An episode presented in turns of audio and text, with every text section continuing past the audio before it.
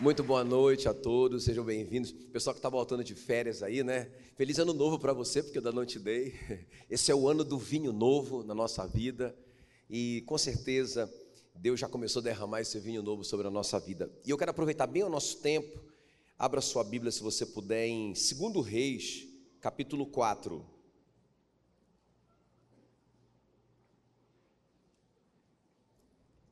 Segundo Reis 4, Fica muito ligado. Eu quero até te desafiar, se você puder colocar o seu telefone no modo avião, para você não perder nada, para você não se distrair, não é? Para você ouvir tudo que Deus tem para falar para você nessa noite. Segundo Reis, capítulo 4, a partir do versículo 2, quero ler só esses três primeiros versículos aqui. Diz assim: Eliseu perguntou: O que posso fazer por você? Diga, o que é que você tem em casa? Não tenho nada, a não ser um jarro pequeno de azeite, respondeu a mulher. Eliseu disse: Vá pedir que os seus vizinhos, que os seus vizinhos lhe emprestem vasilhas, muitas vasilhas vazias. Depois você e os seus filhos entrem em casa, fechem a porta e comecem a derramar azeite nas vasilhas e vão pondo de lado as que forem ficando cheias. Deixa a sua Bíblia aberta, eu quero orar por você. Espírito Santo querido, muito obrigado, Senhor, pela tua palavra poderosa. Ó oh, Deus, eu creio de todo o meu coração que o Senhor deu essa palavra nessa noite para a tua noiva, a igreja. Eu creio que o Senhor está falando, o Espírito Santo está falando com a igreja. E a tua palavra diz: ouça o que o Espírito Santo diz à igreja. E nós queremos estar, Senhor, atentos, queremos consagrar o nosso coração ao Senhor, nossa mente, ao Senhor, para que o Senhor imprima esses princípios no nosso espírito. Em nome de Jesus, nós oramos e te agradecemos. Amém e amém. Aleluia. Você está pronto? Está pronto? Está pronto para a palavra de Deus? Está pronto para o que o Espírito quer dizer para você nessa noite? Eu não estou aqui, irmão, para ensinar, eu estou aqui para te trazer uma palavra de Deus nessa noite. Amém? Eu sei no meu coração que Deus falou comigo essa semana. Claro, falou, falou primeiro comigo, não é? Essa palavra é, marcou a minha vida, ela mudou minha vida, não é? Mas também eu tenho certeza, irmãos, que essa palavra é para você que veio aqui. Não é para o seu vizinho, não. Nem para o seu parente. Ah, eu queria tanto que meu parente estivesse aqui. Não, é para você. Diga, essa palavra é para mim. Só para mim, só para mim. Então, receba. Amém? Então, é muito interessante essa história não é, da, da viúva da multiplicação do, do, azeite, vocês conhecem bem essa história. Mas uma mulher, né, a Bíblia diz, começa assim a história, de uma mulher que era mulher de um discípulo do profeta Eliseu. Não é? Pensa num homem de Deus, esse profeta Eliseu, faixa preta, top esse homem. E esse homem, esse marido, não é que morreu, ele era discípulo do Eliseu, só isso. Não é? Vocês sabem quem é o Eliseu, não é? O discípulo do profeta Elias, que assumiu o lugar do Elias. Esse homem, muito, muito, muito homem de Deus. E essa mulher fala o seguinte para ele: O meu marido, teu servo, morreu e tu sabes que ele temia o Senhor. Quer dizer, era um testemunho que era um homem de Deus, um homem consagrado a Deus, que servia a Deus, mas ele morreu. E quando ele morreu, não é? É, ele tem esse testemunho de que ele temia o Senhor. Ela conta para o profeta Eliseu: é chegar do credor para levar os meus dois filhos para lhe ser escravos. Irmão, pensa a situação dessa mulher. Ela perde o marido, já é uma tragédia suficiente, perdeu o marido, não é? E, e também, não somente isso, mas agora ela perdeu é, tudo, né? Nessa cultura, a mulher não podia trabalhar. Então a mulher saía para mendigar. Olha só. Então, irmãos, ela perde o marido, ela perde tudo que ela tem, não é? Ela chega a dizer para o profeta Eliseu: Eu não tenho nada. Mas além disso, ela recebe uma ameaça que ela vai perder os filhos, não é? Porque o marido deixou uma dívida e ela não tem como pagar, e nessa cultura os filhos vão ser entregues para pagar a dívida. Irmão, você não considera uma tragédia em todas as áreas da vida dessa mulher, inclusive na área emocional? Porque pensa como é que está o emocional dessa mulher. Ela está arrasada, ela está muito, muito, muito mal. Então veja bem aqui, ó. Irmãos, aqui nessa introdução eu preciso te dizer isso. Coisas ruins podem acontecer com pessoas boas. É muito importante que a gente entenda isso. Coisas ruins podem acontecer com pessoas boas. Porque, irmãos, às vezes eu, vou, eu, eu ouço por aí, não é? Tipo assim, qualquer coisa que acontece de ruim com alguém, com um crente que teme a Deus. Pensa, essa mulher está dizendo: o meu marido, teu servo, servo de Deus, teme a Deus. Ele morreu, aconteceu uma coisa ruim com ele. Não é? E também agora, eu tô, estou tô sofrendo uma coisa muito ruim, porque estão querendo levar meus filhos. Um homem bom, uma família boa, que servia a Deus. Mas aconteceu uma coisa ruim. Quem está comigo aqui? Agora, irmãos, eu, eu ouço muito isso. Ah, foi o diabo. Não é? Ou então, ah, isso deve ter sido por causa do pecado desse irmão. Está entendendo? Ouço isso toda hora. Mas, irmãos, veja bem, é, coisas ruins podem acontecer com pessoas boas. Quer ver um exemplo disso? A Bíblia diz que Jesus amava Lázaro, Marta e a sua irmã Maria. Mas isso não impediu que ele adoecesse e chegasse a morrer, não é? Apesar dele amar essas pessoas. Então, irmãos, não é, não é isso, nós precisamos entender isso, não é?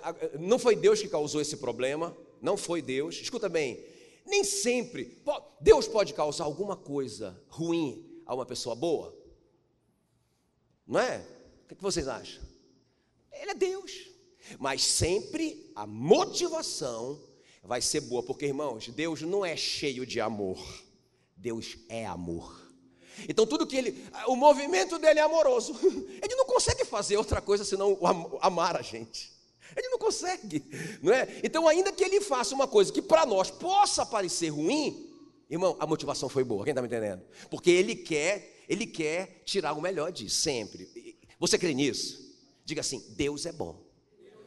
Irmão, essa revelação você tem que ter no seu coração. Deus é bom. Ele não vai, ele não vai. Imagina você como um pai, o seu filho faz uma coisa muito errada e você, eh, sei lá, é, aplica uma doença no seu filho. Irmão, qual que é o pai que faz um negócio desse?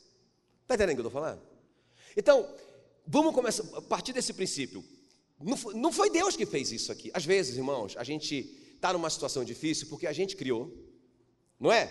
Lá em, lá em Provérbio 19, diz que o homem anda por caminhos errados, depois ele culpa a Deus, né?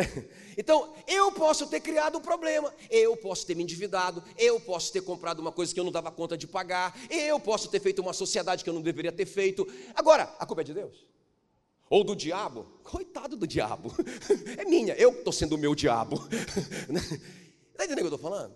Então, nem sempre, irmãos, é Deus, nem sempre é o diabo. Pode ter sido eu. Ou pode ter sido alguém que te prejudicou.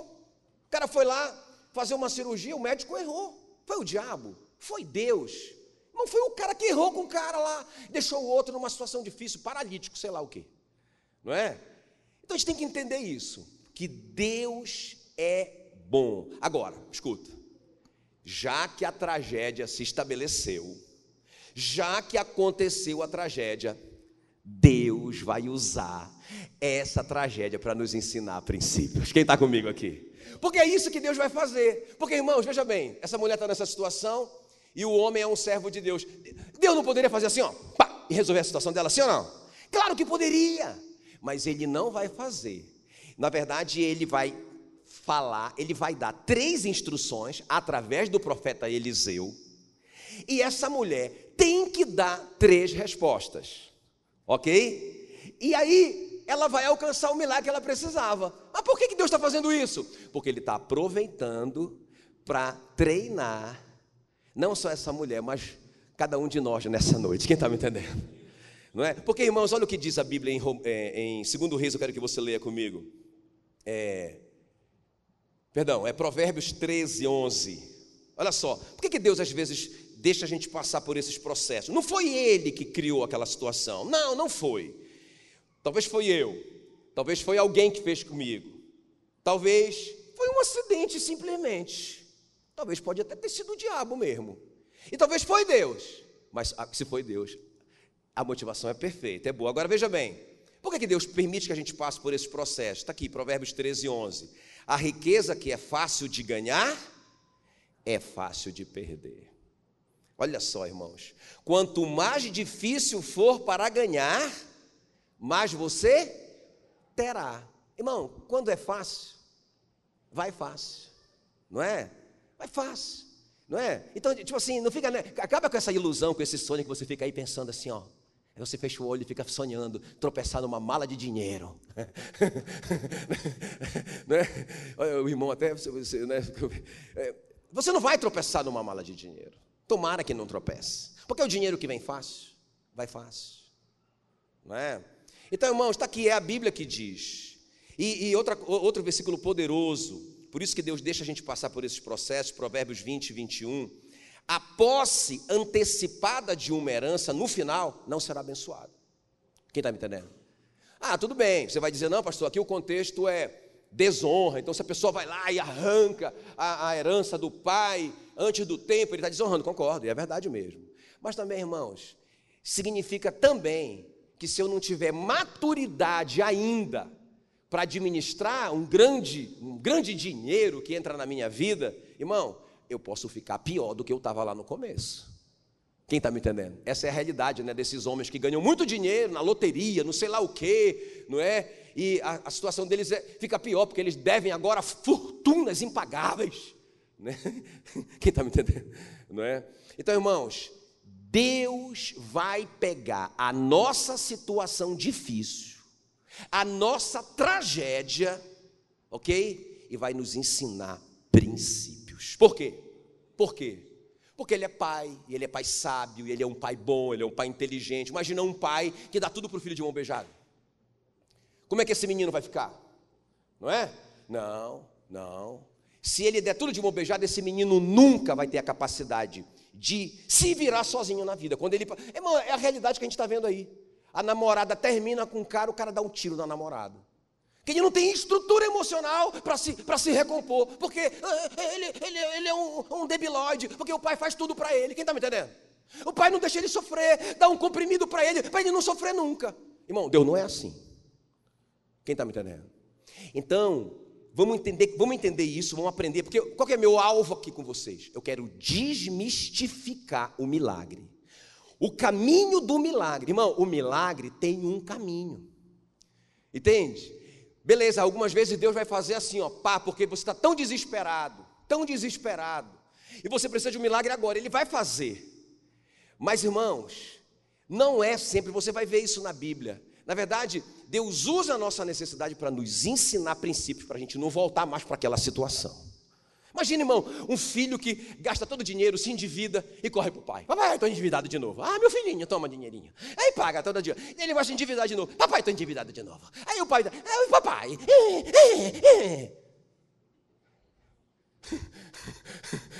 É que é milagre toda hora. Mas, irmãos, o que eu vejo na igreja hoje é uma igreja assim. Entende? Uma, uma igreja que não vive por princípios.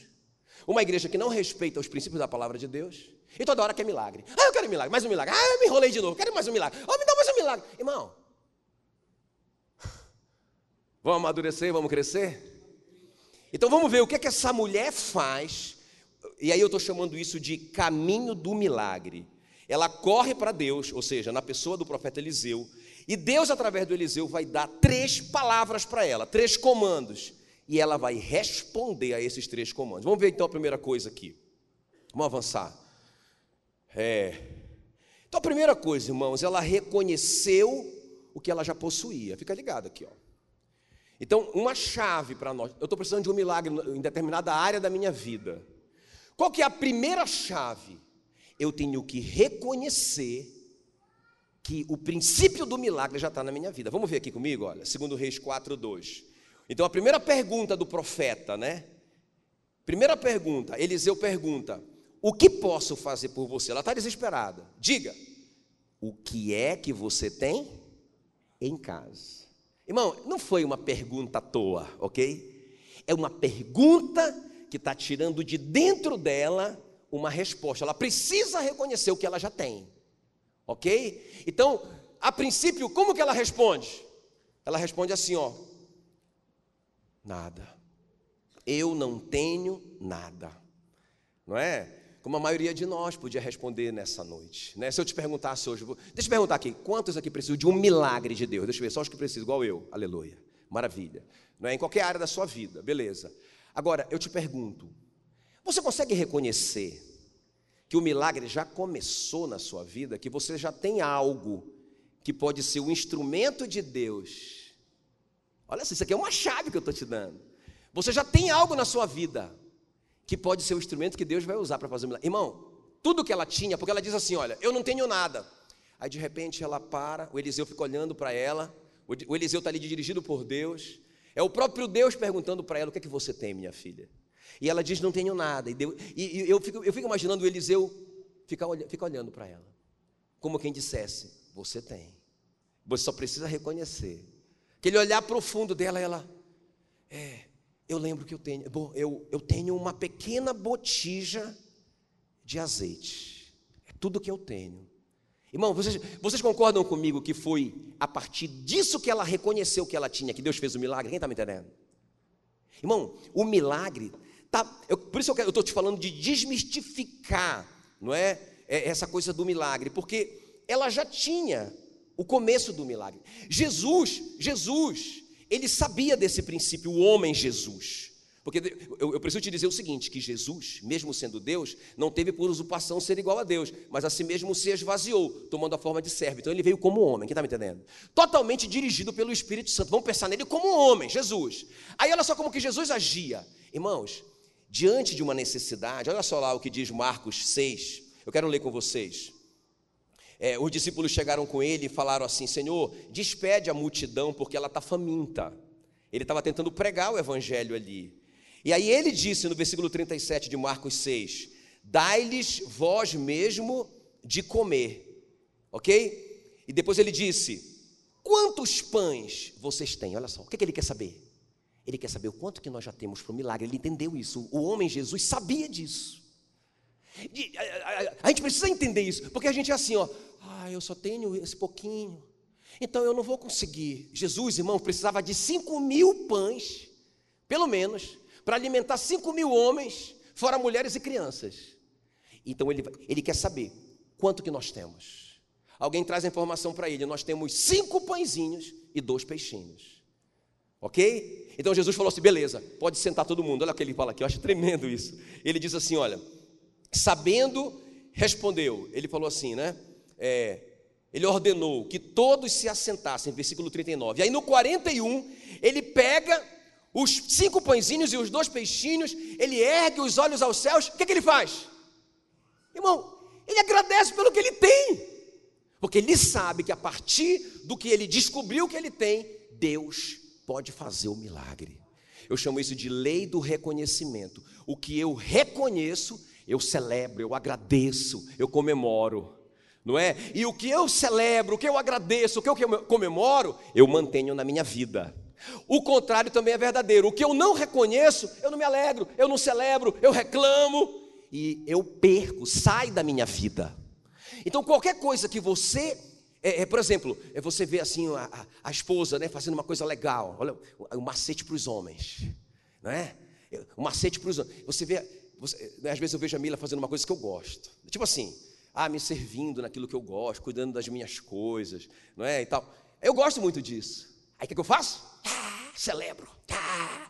Aí o que, como assim? Ah, eu digo, amor, você é demais. Você é top. O que, que eu faria sem você? Você cuida de tudo para mim. Você é demais. Você é um presente. Aí ela fica animada. O que, que ela faz? Ela faz mais. Eu mantenho isso na minha vida. Então, quando você reconhece, essa mulher reconheceu, eu tenho um pouquinho. Ah, eu tenho uma pequena botija de azeite. Ah, o Eliseu traga essa botija, não é? Traga essa botija para cá. Tudo vai começar a partir dela. Quem está comigo? Irmão, vamos desmistificar isso aqui, olha, presta atenção. Porque nós somos assim, olha. Ah, um milagre. Ah, eu quero um milagre. Então a gente pensa numa coisa assim extraordinária. Irmão, o milagre é muito simples.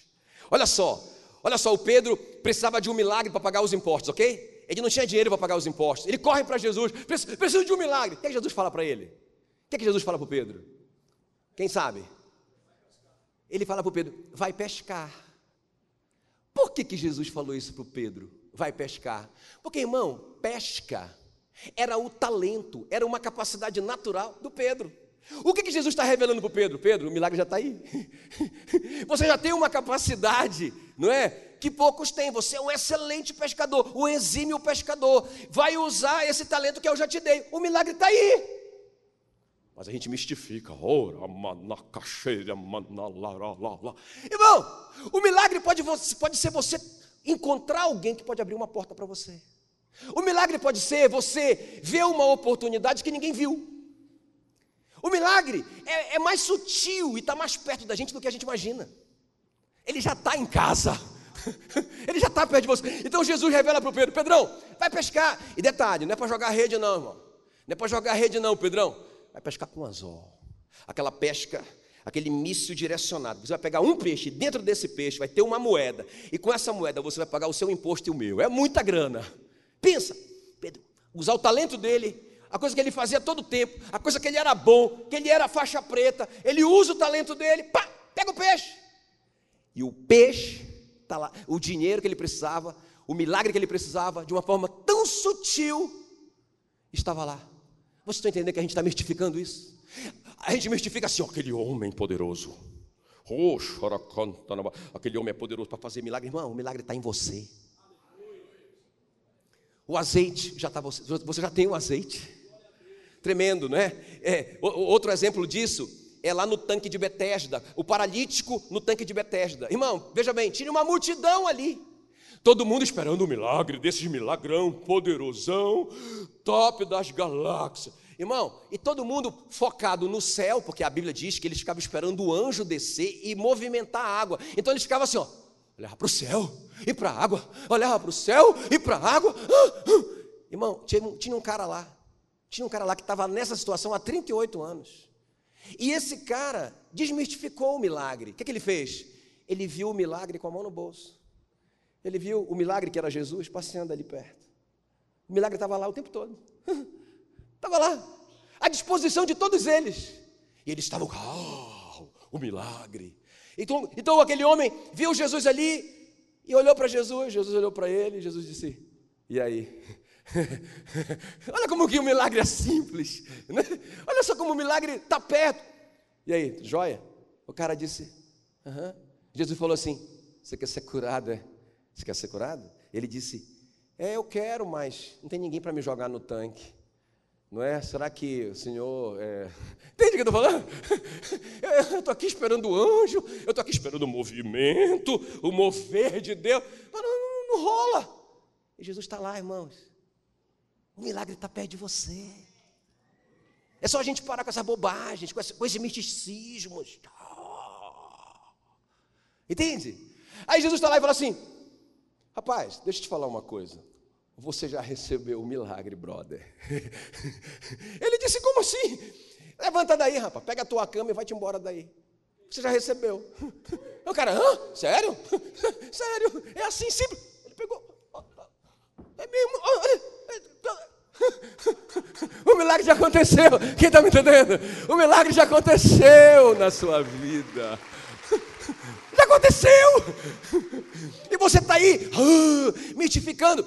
Irmão, o Eliseu pergunta: o que é que você tem? Olha para dentro de você. O que, é que você tem?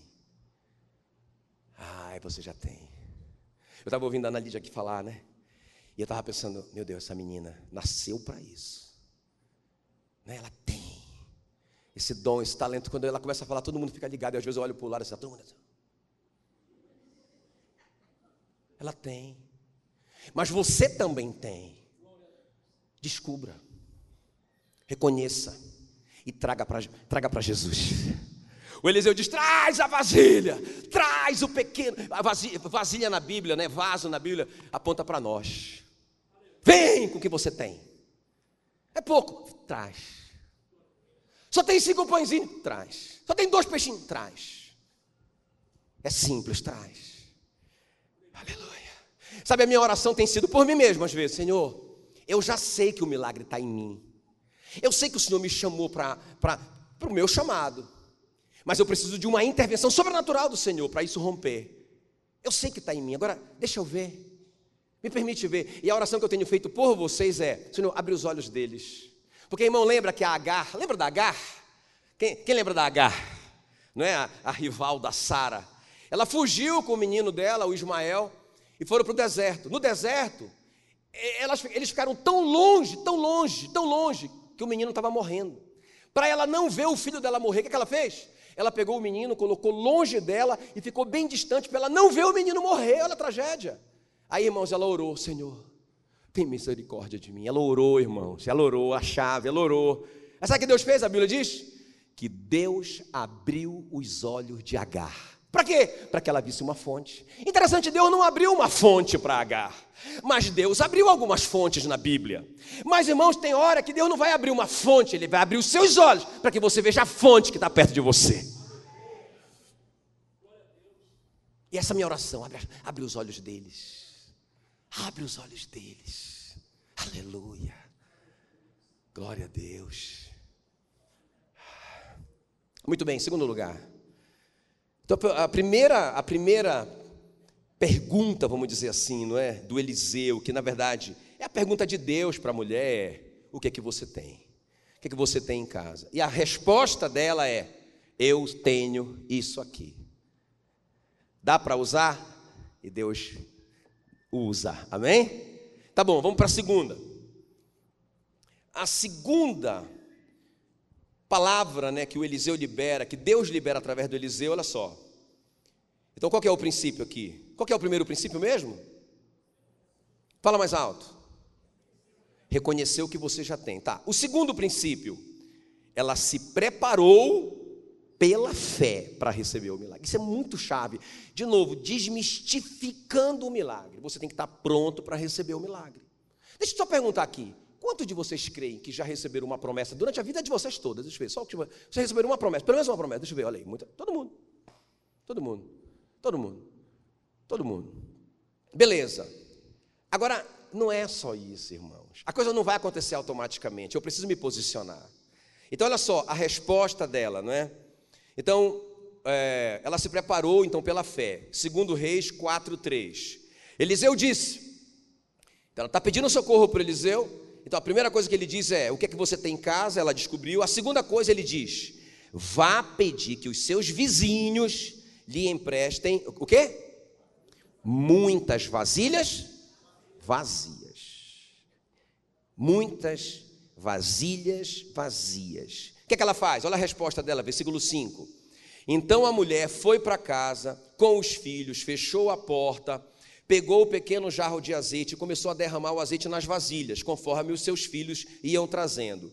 Quando todas as vasilhas estavam cheias, ela perguntou se havia mais alguma. Essa foi a última, respondeu um dos filhos. Então o azeite parou de correr. Então preste bem atenção aqui, o que, é que eu estou falando?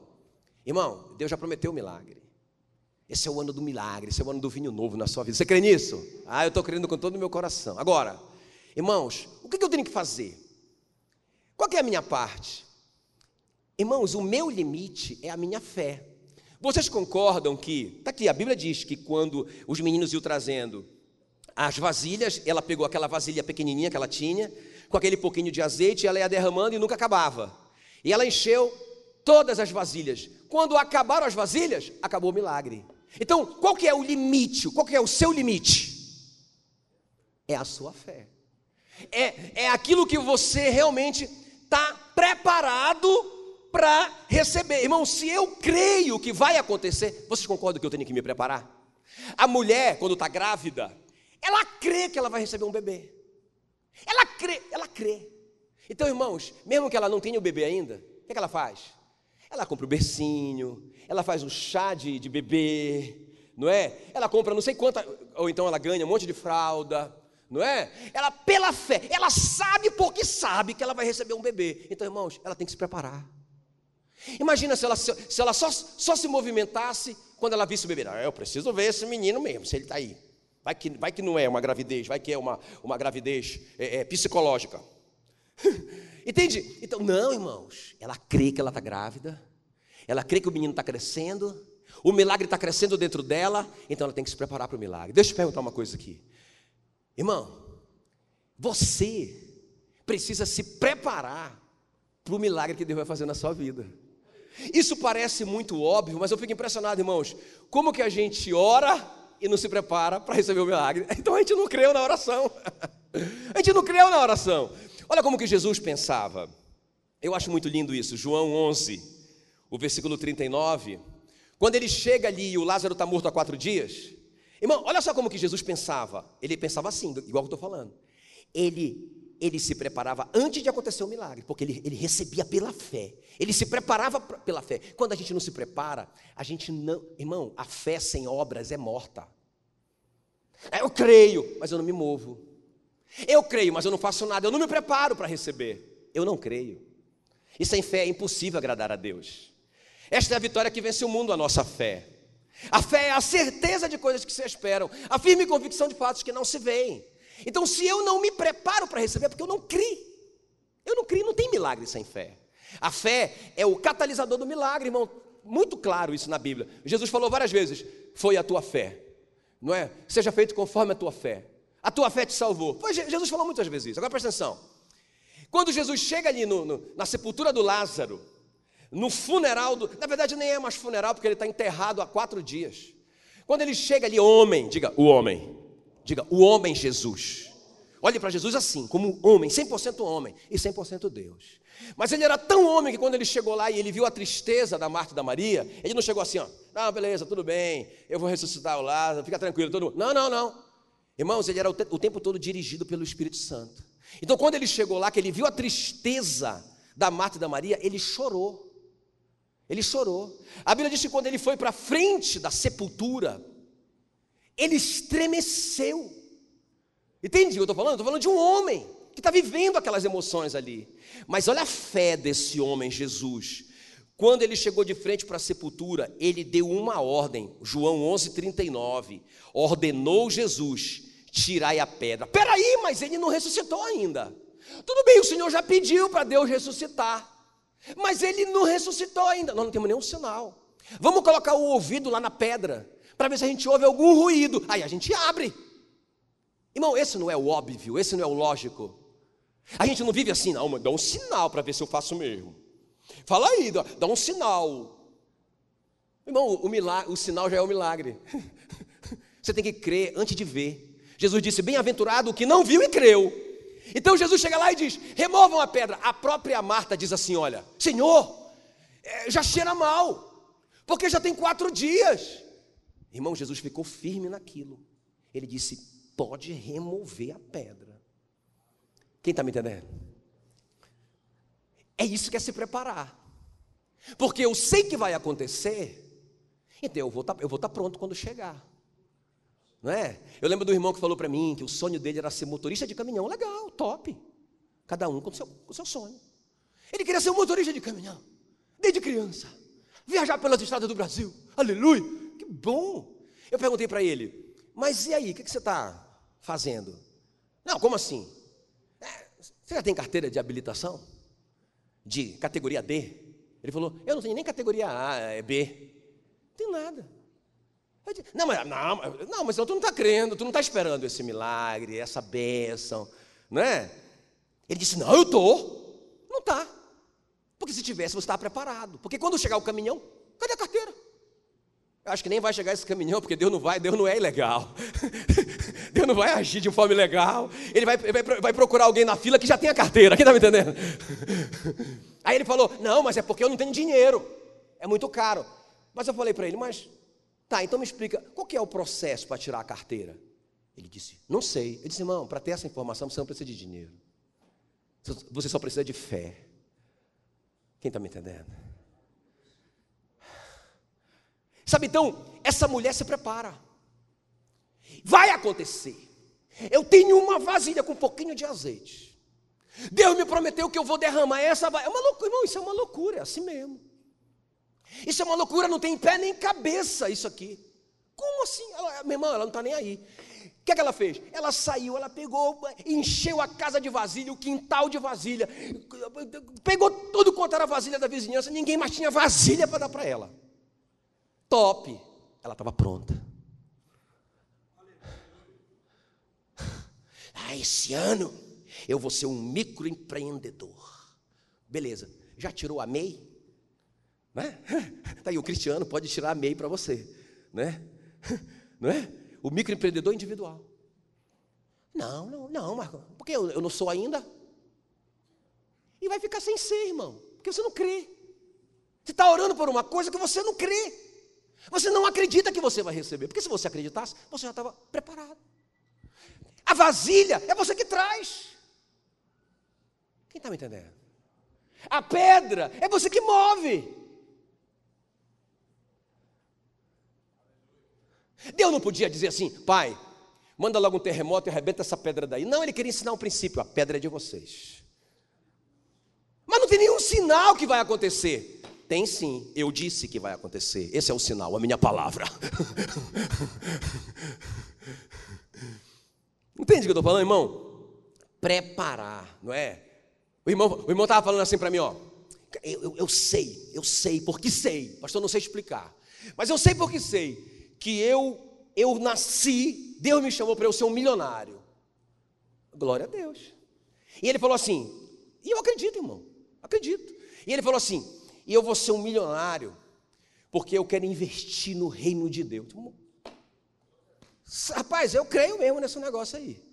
Mas eu fiz uma pergunta para ele, irmão, então, você sabe, você sabe é alguma coisa sobre dinheiro?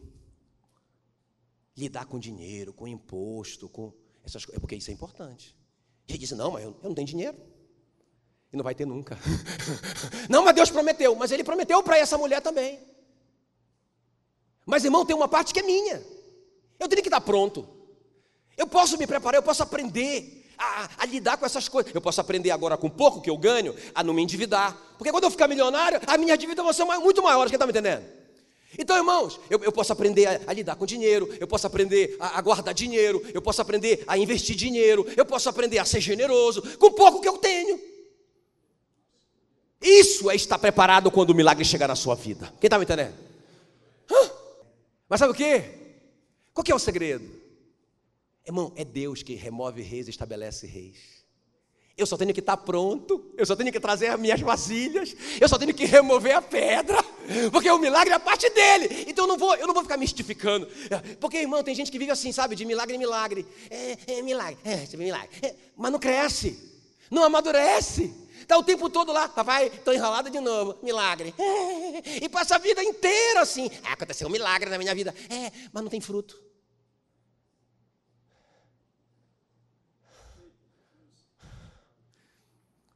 Diga assim: Eu quero estar pronto quando o milagre chegar. Aleluia!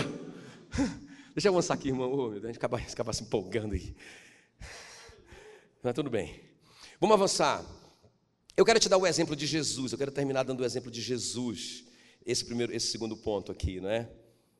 Porque, irmãos, é, é interessante como que Jesus ele, ele se preparava. Então, ah, já falei, já falei do Lázaro, né? Que ele se preparou. Então é o terceiro ponto. Vamos lá, vamos avançar. Terceiro ponto. Então, qual que é o primeiro mesmo? Me ajuda aí. Hã? Reconhecer. Eu já tenho o princípio. Irmão, se você não reconhecer nada, que é impossível, reconheça que o Espírito Santo mora dentro de você. Tudo bem. A segunda coisa, qual é? Me ajuda. Se eu creio que vai acontecer, então eu vou me preparar para esse para esse bebê que é o milagre. eu vou fazer um enxovalzinho dele. Amém? E último lugar para a gente orar, glória a Deus. Irmão, isso aqui é uma chave, uma chave poderosa. Então ela ficou a sós com Deus. Diga comigo, ela ficou a sós com Deus. Uma chave poderosa. Eu quero terminar com isso.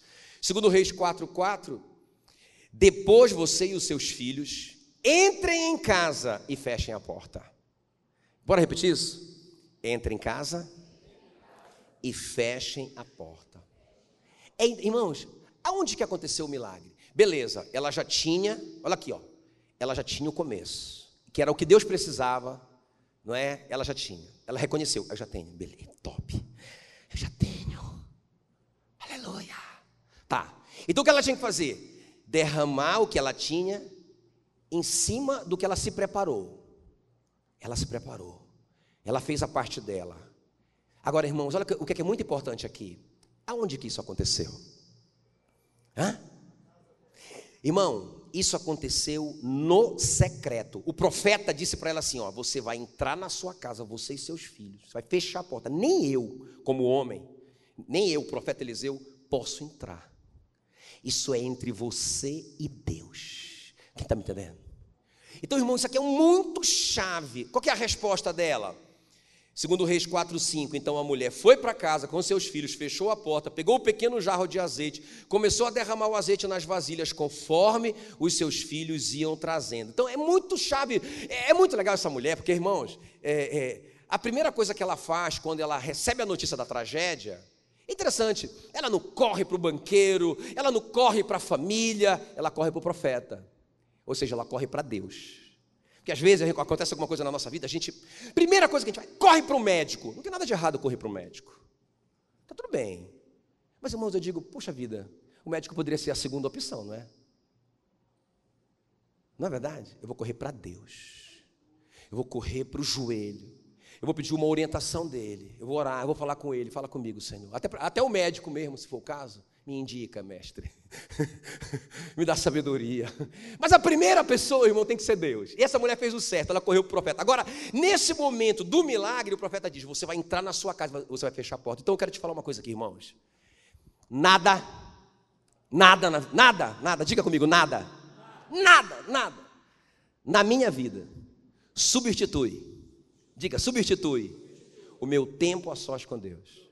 Irmão, essa reunião aqui não substitui o seu tempo a sós com Deus. Pelo amor de Deus, nunca pense assim. Fui para o culto, ouvi uma palavra top das galáxias, já cumpri minha missão da semana, irmão. Pelo amor de Deus. Legal, aqui eu te desafiei.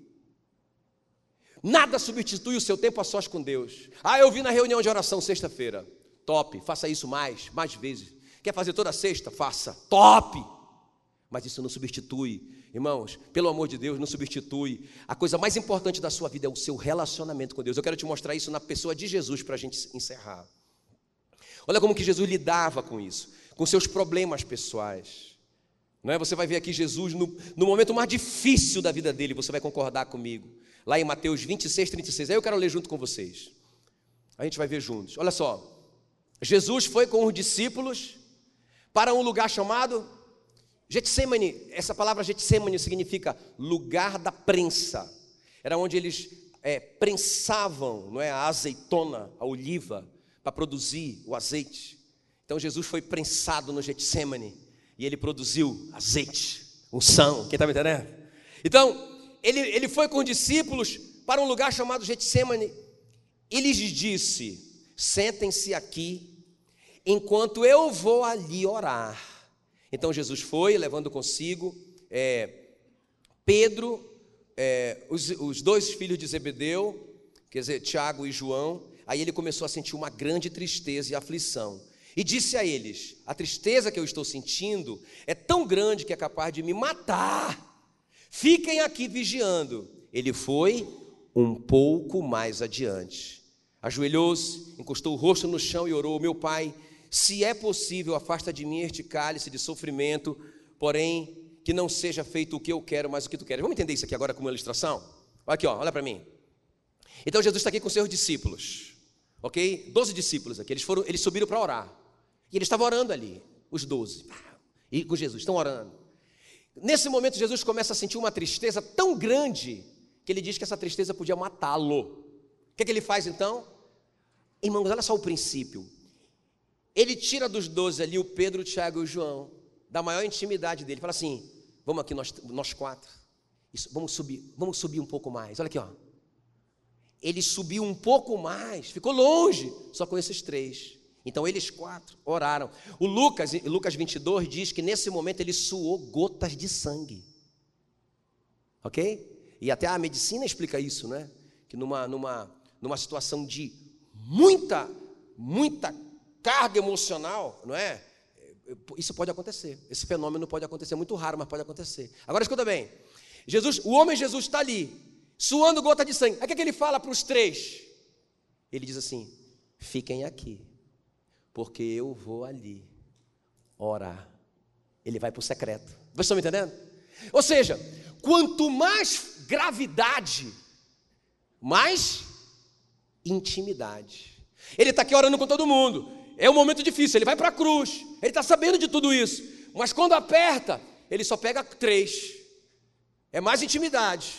Agora, quando ele começa a sua gota de sangue, quando ele chega no extremo, Ele diz: fiquem aqui. Eu preciso ficar sozinho com Deus. Quem está me entendendo? É chave isso. Aí você fala assim para mim: peraí, pastor, mas e, o que, é que adiantou isso? Ele foi lá, orou, inclusive quando ele voltou aqui com os três, ele estava dormindo. Ele falou: vocês não puderam eh, vigiar comigo nem uma hora. Então ele voltou lá três vezes, e três vezes os caras estavam dormindo. Ele estava sozinho mesmo com Deus. Irmão, deixa eu te falar uma coisa. Beleza, as pessoas podem orar por você, mas pelo amor de Deus, não fique pensando assim, não. Pastor Ricardo está orando por mim. Irmão, o pastor Ricardo é um homem, e ele tem as próprias tribulações dele, as próprias lutas dele, ele pode falhar em orar por você. Eu também posso. Por isso que, beleza, irmãos, uma oração de alguém é bônus, bacana, legal, é um bônus, mas nada substitui o seu tempo a sós com o papai. Quando ele saiu de lá, quando Jesus saiu de lá, o que acontece? É interessante, lá mesmo, a Bíblia diz: olha o primeiro milagre. Veio um anjo do céu e começou a consolá-lo. Irmão, pensa, um anjo chegou, talvez um homem, né? Manifestou ali aquele homem. Os anjos na Bíblia sempre aparecem sem asas. Diferente do que a gente imagina, são homens que se manifestaram ali. Talvez o próprio Gabriel, né? Chegou ali, não sei quem foi, e começou a conversar com ele, vai dar tudo certo. Começou a fortalecer ele. Né? É, fique, fique, focado na, na alegria que, te tá, que, que lhe está proposta, vai dar certo. O Pai vai te fortalecer. Fortaleceu ele, isso é um milagre.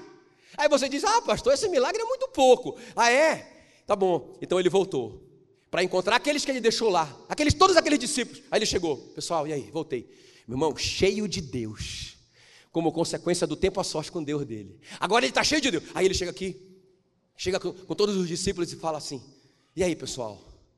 Tudo bem? Quando ele está conversando com eles, o que, é que acontece? Chega a polícia, chegam os soldados romanos para prendê-lo, e chega aquele batalhão, irmão, para prender Jesus. Quando eles chegam ali, eles falam assim: Quem é Jesus? Eles começam a perguntar. Jesus fala assim: Quem que vocês estão procurando? Jesus de Nazaré. Aí Jesus diz: Eu sou. Eu acho que ele esqueceu daquela hora. Eu acho que ele, ele se distraiu e falou como Deus. Irmão, quando Jesus disse: Eu sou, caíram todos os soldados no chão. Irmão, essa cena é cômica se não fosse trágica. Porque pensa bem, os caras foram lá para prender Jesus. Jesus tem que ser preso, ele sabe. Ele tem que ir para a cruz. Ele tem que derramar o sangue dele. Ele tem que morrer por nós. Ele tem que resolver o problema do pecado. Mas os caras não dão conta de prender ele. Porque está todo mundo caído no chão. Porque só porque ele disse eu sou. Ele saiu do lugar secreto, cheio de poder, quando ele liberou a palavra, quando ele disse eu sou, os caras caíram no chão. Irmão, eu fico pensando em Jesus. Ah, eu tenho que imaginar, a minha imaginação é muito fértil. Aí eu começo a imaginar, o que, que ele ficou fazendo naquele momento? Eu acho que os discípulos ficaram rindo. Porque, irmão, Jesus podia ir embora. O milagre poderia ter acontecido agora. Já aconteceu. Ele poderia ter dito, pessoal, vamos vazar. Os caras não conseguem nem me prender. Vamos vazar. Mas ele não podia. Ele não foi porque ele não quis.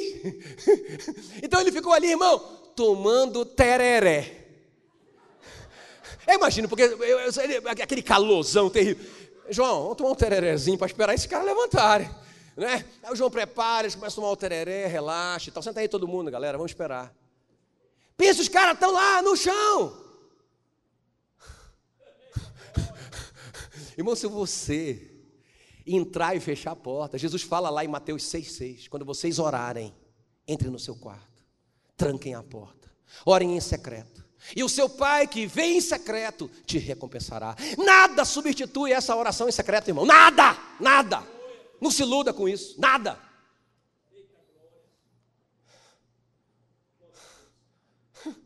Os caras estão no chão ainda, a gente está falando aqui, eles estão no chão. Coitado. Aí, irmão, finalmente um começa a se recompor. Aí Jesus, ah, beleza, pessoal, calma, paciência. Aí os caras começam a levantar. Quando ele se levanta, levanta todo mundo bravo. Hum, hum. Agora Jesus, com todo cuidado, agora ele fala com calma, porque ele está preocupado com os caras caírem de novo. Ele fala, é, quem que vocês estão procurando, galera? Jesus de Nazaré. Aí ele fala, presente, sou eu. Porque se ele falar mais alto, os caras caem de novo. Ele é muito poderoso. Está entendendo? Irmãos, é, é fantástico isso. Esse tempo a sorte com Deus é fantástico. Amém, queridos? Então é isso que acontece ali, naquele momento, quando aquela mulher entra, fecha a porta. É naquele momento em secreto que Deus faz o milagre. Que Deus vai... Sabe o que? Deixa eu te falar aqui, deixa eu terminar te falando uma coisa importante. Escuta bem, olha para mim. Qual é o nosso problema? O problema é que se a gente estivesse lá todo o tempo, no secreto, se todo dia a gente tivesse um tempo no secreto, irmãos, a gente não se envolveria nas confusões que a gente se envolve. Não é? Mas como é que a gente vive? A gente vive assim, a maioria de nós, né? É assim que a gente vive, a maioria. A gente nunca vai no secreto, muito pouco, de vez em quando. Não é? E aí, como a gente não vai, fica olhando para mim. Quando a gente não vai para o secreto, a gente toma decisões erradas e a gente, se, a gente se, se mete em confusão. E aí, como a gente se mete em confusão, aí a gente vai para Deus. Aí a gente vai lá, ou, ou, no público, na multidão, ou então lá na sala de oração. Ai, Deus! Sabe, a gente busca Deus, beleza. Aí Deus, Ele é nosso Pai, misericordioso, o que, é que Ele faz? Aí Ele resolve. Ô, oh, meu filho, tá bom. Eu vou resolver essa parada aí, porque eu te amo. Eu não consigo te ver desse jeito. Irmão, mas o cara sai dali e não volta nunca mais no secreto, até ele passar por outra confusão na vida dele. Hoje de manhã mesmo, eu tive um sonho essa noite, que eu achei assim tão profético. E a gente é assim, né? A gente sonha um sonho, a gente só pensa as coisas boas do sonho, né? Eu não sei se vocês são como eu. Aí eu só penso as coisas boas do sonho. Aí eu, meu irmão, aí eu interpretei logo do meu jeito, né? Cara, isso é top, isso é uma promessa, é maravilhoso, top. Aí eu cheguei aqui cheio de gás, cedinho, entrei na sala para orar, no secreto. Quando eu, engraçado, irmãos, olha como que Deus fala.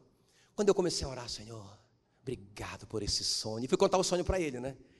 Pois é, então aconteceu isso no sonho. Irmão, quando eu estava falando com ele, eu fui entendendo a perspectiva dele do sonho. Ele não falou, eu não ouvi nenhuma voz, já que eu sou místico. Eu não vi nada. Mas à medida que eu orava, eu fui entendendo que eu não entendi nada. Aí eu fui orando e agradecendo, eu fui parando de e abri os olhos e sentei na cadeira e disse, Senhor, está tudo errado. O Senhor estava me, me, disciplinando, né? O Senhor estava me corrigindo. Senhor, me perdoe. A minha oração mudou. Estava tudo errado. Eu tinha interpretado errado meu sonho. Está entendendo? Vai para o secreto. Vai para o secreto, você vai saber. Se, se você estiver no secreto, você vai saber que aquela pessoa não é de confiança. E você nem sabe que não é. Você nem sabe que não é. Eu lembro, né? O pastor Ricardo é minha testemunha quando eu cheguei lá em Coraci. Eu, eu, pouquinha gente, oito pessoas na igreja. E tinha um cara que era faixa preta, lembra? Um músico poderoso das galáxias. Irmãos, eu me humilhei. Não vai embora, por favor. Fica comigo, eu te amo. porque, cara, eu precisava dele. Mas toda vez que eu ia orar, toda vez que eu entrava no meu quarto, fechava a porta, eu não sei te explicar. Mas, irmãos, eu sentia Deus dizer para mim assim, só que isso, tá, isso faz 21 anos. Eu não tinha maturidade para entender o que Deus estava falando comigo. Então, quando eu começava a orar, ó oh, Senhor, toca no coração dele para ele ficar comigo. Irmão, eu não sei te explicar, mas eu sabia porque eu sabia que eu tinha que liberar esse cara. Eu sabia porque agora, porque eu não liberava, porque eu era menino, criança. Mas, irmãos, até que eu comecei a, a dizer assim, Senhor, é, essa oração é, talvez seja a oração mais difícil que tem para fazer. Eu, dizia, eu disse assim, Senhor, tá bom, então faz a tua vontade. Irmãos, Deus fez na hora.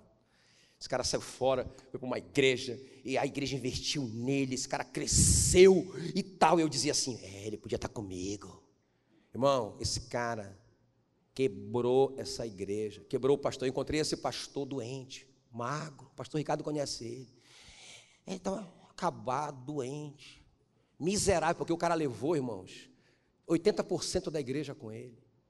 O pastor ficou lá no predinho miserável lá, e, e aí ele Aí ele, aí eu encontrei e falei, cara, o que aconteceu contigo? Está doente? Ele falou, cara, eu estou doente emocionalmente. Eu disse, mas o que aconteceu? Sabe o fulano? Sei.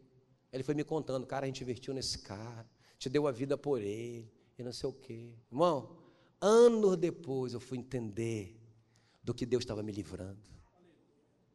Vocês estão me entendendo? Qual é o segredo? O segredo não é religião. Qual é o segredo?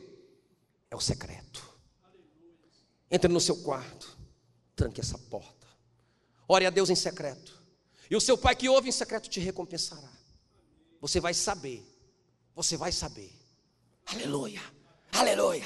Glória a Deus, você vai saber. Fique em pé aí no seu lugar. Fique em pé, aleluia. Olha aí, passei dois minutinhos só, mas eu vou te liberar logo. Só quero ilustrar aqui, olha para mim, olha para mim. Olha para mim. Olhe para mim, não para os músicos. Eu sou mais bonito do que eu, cadê? Olha para mim aqui, ó.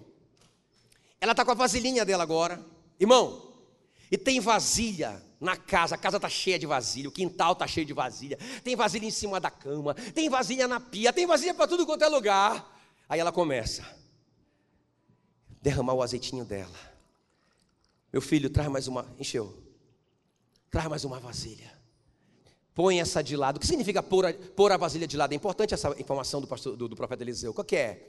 Irmão, não fique lá, ah, em 1935, Deus fez um milagre na minha vida. Irmão, agradeça. Foi top das galáxias. Reconheça o que Deus fez, mas coloque de lado esse milagre, irmão. Deus tem outro, outro para você. Deus tem outro. Tem gente que está lá. Ah, um dia eu estava numa situação. Aí Deus fez um milagre. Beleza, e aí? Não é só. É, mas assim, outro milagre. Não, é só isso mesmo. Irmão, irmão, joga essa vasilha. Beleza, agradece, bacana. Bate uma foto dessa vasilha. Top! Mas deixa ela de lado. Diga, Deus tem mais para mim. Traz outra, menino. E os meninos traziam. E mais uma. E outra. E traz mais uma. E, oh, e meu Deus. E mais vasilha. Você está se vendo nessa situação? Deus enchendo tudo que você colocar na mão dele, ainda que seja pouco, no secreto, isso vai acontecer no secreto, e enche a vasilha, e enche, e enche, e enche, e enche, e mais vasilhas, e mais uma, e mais, e mais, traz mais uma vasilha, irmão, interessante, acabou acabaram as vasilhas. Ah, acabou o azeite. O que acabou primeiro? Eu creio que foram as vasilhas. Irmão, o seu limite é a sua fé. Amém? Aleluia. Se prepare, porque esse ano é o ano do vinho novo. Coloque a mão no seu coração, eu quero orar por você. Espírito Santo, obrigado pela tua palavra. O Senhor desmistificou o milagre nessa noite. Porque o Senhor é um Deus de milagres. Ó oh Deus, e se tem alguma coisa interrompida, não são os milagres, são nossas atitudes. Nós não temos reconhecido que o milagre já está na nossa vida. Nós não temos tirado a pedra, nós não temos trazido as vasilhas para o Senhor, nós não temos investido no secreto. Nós não temos invertido no dia a dia nesse relacionamento com o Senhor. Nós deveríamos estar vivendo uma vida de milagres. Esse é o normal de Deus, porque o Senhor é um Deus de milagres. Ah, todo, todo o universo está sendo sustentado por um grande milagre todos os dias, todas as horas, todos os minutos, todos os segundos. E o Senhor que faz esse milagre, o Senhor está fazendo um milagre. O sol nasceu, foi um milagre. Ele, ele, ele, se, ele se recolheu, foi outro milagre. Nós tivemos oxigênio hoje, foi um milagre nós estamos vivos, é um milagre, o coração está batendo, é um milagre. E nós queremos mais do Senhor, nós queremos mais de Deus. Nos ensina, Senhor, a nos movermos em fé, a nos movermos nessa expectativa de que o Senhor que prometeu, o Senhor é fiel para cumprir. Em nome de Jesus, nós oramos e te agradecemos nessa noite. E que a graça do Senhor Jesus e o amor de Deus Pai e a comunhão do Espírito Santo seja com você, hoje e para todos sempre, em nome de Jesus. Aleluia!